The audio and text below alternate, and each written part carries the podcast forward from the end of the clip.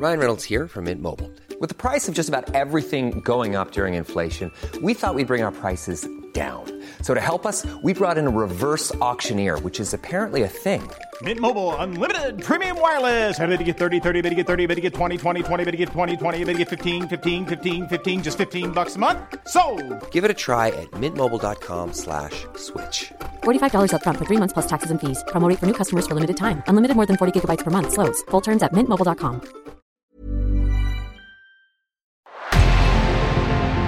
revenant à la lampe à huile, je ne crois pas au modèle Amish. Uh, there is one more thing. Don't try to be too smart. Pay taxes when, when you have to pay taxes. Je ne peux pas répondre à, à votre question, Monsieur le Président, parce que je n'ai pas de monde connecté.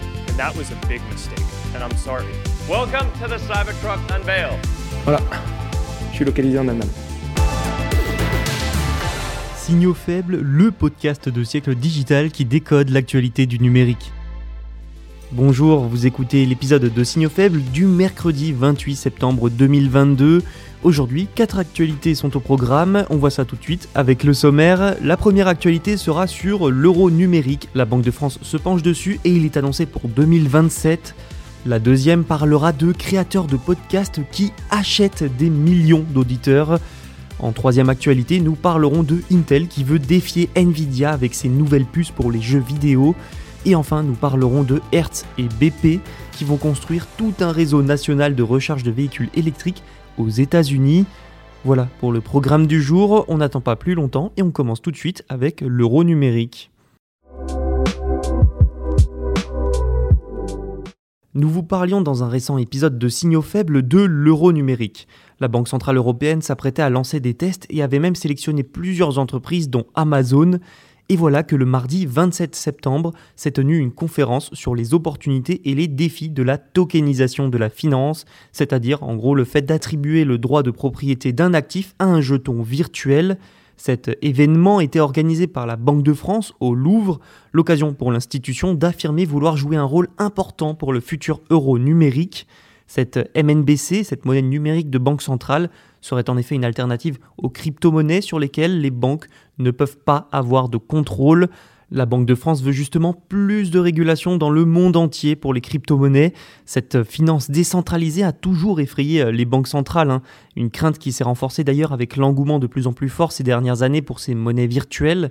Mais leur position a aussi été renforcée par le récent crack des crypto-monnaies avec la chute notamment du Bitcoin ou encore l'effondrement du stablecoin Terra USD. Le gouverneur de la Banque de France, François Villeroy de Gallo, réclame ainsi une régulation mondiale et cohérente, des propos qui font écho à ceux du Trésor américain et à un texte de réglementation du secteur présenté par l'administration Biden le 19 septembre. L'Union européenne, elle, n'est pas en reste puisqu'un texte, le Market Crypto Assets, pourrait être approuvé dès mars 2023. Mais surtout, ce qu'il faut retenir, c'est que la création de MNBC devrait donner aux banques centrales l'occasion de continuer à jouer un rôle vital dans la décentralisation financière, de quoi probablement les rassurer. Dans le cas contraire, elles risquent, selon Christine Lagarde, présidente de la Banque centrale européenne, de, je cite, perdre leur rôle d'encre qu'elles endossent depuis plusieurs décennies. François Villeroy de Gallo a affirmé de son côté que, je cite encore, nous sommes actuellement en train de nous essayer à trois développements futurs pour l'euro numérique. Deux de ces développements portent sur l'interopérabilité et la liquidité pour améliorer les paiements transfrontaliers. Le troisième serait un approfondissement des deux premiers. Il traiterait plus précisément de l'utilisation des MNBC pour, selon les propos du gouverneur, l'achat de titres financiers tokenisés. Enfin, sachez, chers auditeurs, que l'euro numérique est quand même annoncé pour 2026 ou 2027. D'ici là, et même après, en fait, les défis seront nombreux pour la MNBC européenne. Elle devra très rapidement être adoptée par les citoyens et être intégrée dans les achats du quotidien si elle veut fonctionner. Il faudra surtout s'assurer que ce ne sera pas un moyen d'investissement. La BCE et les banques nationales européennes auront donc fort à faire dans les années à venir pour trouver la recette magique.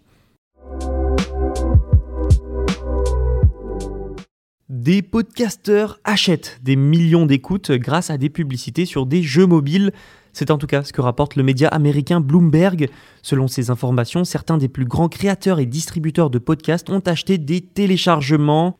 Alors comment? Eh bien en encourageant l'engagement, c'est-à-dire l'interaction avec le podcast via des campagnes publicitaires, des pratiques trompeuses qui ne devraient en fait pas étonner. Hein.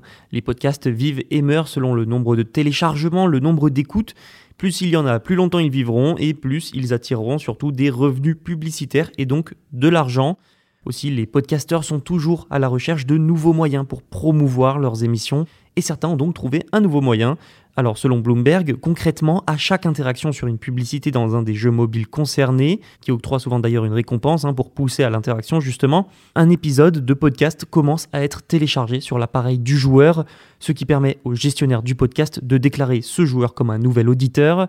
Les publicités sont-elles insérées au moment du téléchargement, ce qui signifie que même si un consommateur n'écoute après que 10 minutes d'une émission de 30 minutes, la publicité qui est censée se trouver à 15 minutes sera quand même prête à être entendue et elle sera surtout comptabilisée dans le bilan d'écoute et de téléchargement. En août, Deepsy, une société spécialisée dans la détection des fraudes publicitaires, a déjà publié un document de recherche révélant cette pratique avec plusieurs détails et vous connaissez sans doute plusieurs des jeux utilisés. Deepsy évoque notamment le cas par exemple de Subway Surfer, téléchargé pas moins de 3 milliards de fois depuis 2012. Bloomberg affirme que plusieurs gros éditeurs américains utilisent cette pratique douteuse. Le réseau de podcasts qui exploite ces téléchargements dans les jeux mobiles le fait à travers une société intermédiaire appelée June Group, qui a été fondée en 2005 et vendue à une société de marketing et de vente en 2018 et June Group, qui a pour client par exemple le créateur des émissions de Will Ferrell, aurait même déboursé jusqu'à 10 millions de dollars pour gagner près de 6 millions d'auditeurs.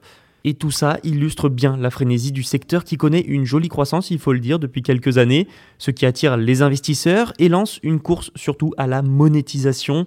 C'est donc malheureusement pas étonnant qu'on en arrive à de telles pratiques. L'industrie devrait d'ailleurs dépasser les 4 milliards de dollars de revenus en 2024. D'ici là, il sera intéressant de se pencher sur l'existence ou non d'une pratique similaire sur le sol européen. Parlons maintenant de Intel, qui a présenté ses nouvelles puces graphiques pour jeux vidéo avec ni plus ni moins que l'ambition de défier le géant Nvidia. C'est ce qui s'appelle être ambitieux. Intel a prévu de commencer la vente de puces graphiques pour les jeux vidéo dès le mois d'octobre, et ce n'est pas étonnant qu'Intel soit une part du gâteau que représente ce marché, parce qu'il faut dire qu'il est très lucratif et dominé par des concurrents directs comme Nvidia et AMD. Intel signe donc un retour dans ce secteur avec l'annonce de son PDG Pat Gelsinger ce mardi. Les cartes graphiques d'Intel commenceront à partir de 329 dollars. Elles ne viendront donc pas concurrencer directement les cartes les plus haut de gamme de Nvidia qui atteignent, elles, les 1600 dollars. Intel vise plutôt les cartes de l'ancienne génération en termes de prix, manifestement. Boosté par la pandémie, le marché des jeux vidéo a connu une forte croissance ces dernières années, entraînant donc le marché des cartes graphiques dédiées avec lui. Mais devant la baisse de la consommation à cause de la crise économique et aussi avec quelques difficultés au niveau de la chaîne de production et d'approvisionnement, le marché a quand même un peu ralenti ces derniers mois.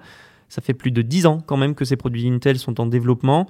Notons surtout que ce marché peut constituer une vraie solution pour l'entreprise qui a connu de très très grosses difficultés ces dernières années. Pat Gelsinger essaye depuis son arrivée de redresser l'entreprise et selon lui, bonne nouvelle, la société est même en avance sur ses objectifs. Terminons cet épisode avec Hertz et BP. Après avoir signé plusieurs accords pour l'achat de véhicules électriques, l'entreprise de location de voitures Hertz souhaite développer les infrastructures nécessaires à leur utilisation. C'est sûr que c'est plus pratique, donc il s'agira de stations de recharge. Ce mardi 27 septembre, l'entreprise a annoncé un accord avec le géant de l'énergie BP pour construire un immense réseau national de charge à travers les États-Unis.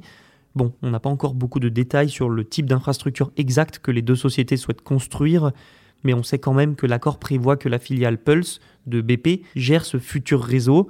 BP qui est d'ailleurs une compagnie pétrolière. Si ce réseau voit le jour, c'est une bonne nouvelle pour Hertz avant tout, sans surprise. L'entreprise dispose de véhicules électriques dans 500 sites répartis sur 38 États.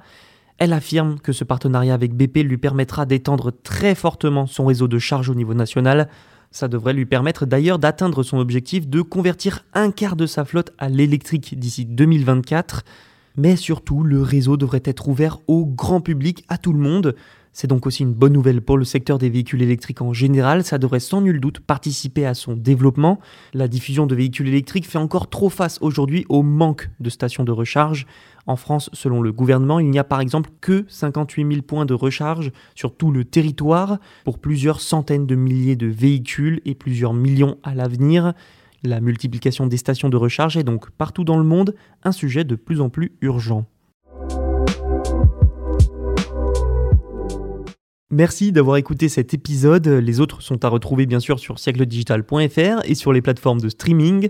N'oubliez pas de vous abonner et de nous laisser une note. À demain. Even when we're on a budget, we still deserve nice things. Quince is a place to scoop up stunning high-end goods for 50 to 80% less than similar brands. They have buttery soft cashmere sweaters starting at $50, luxurious Italian leather bags, and so much more. Plus, Quince only works with factories that use safe, ethical, and responsible manufacturing. Get the high-end goods you'll love without the high price tag with Quince.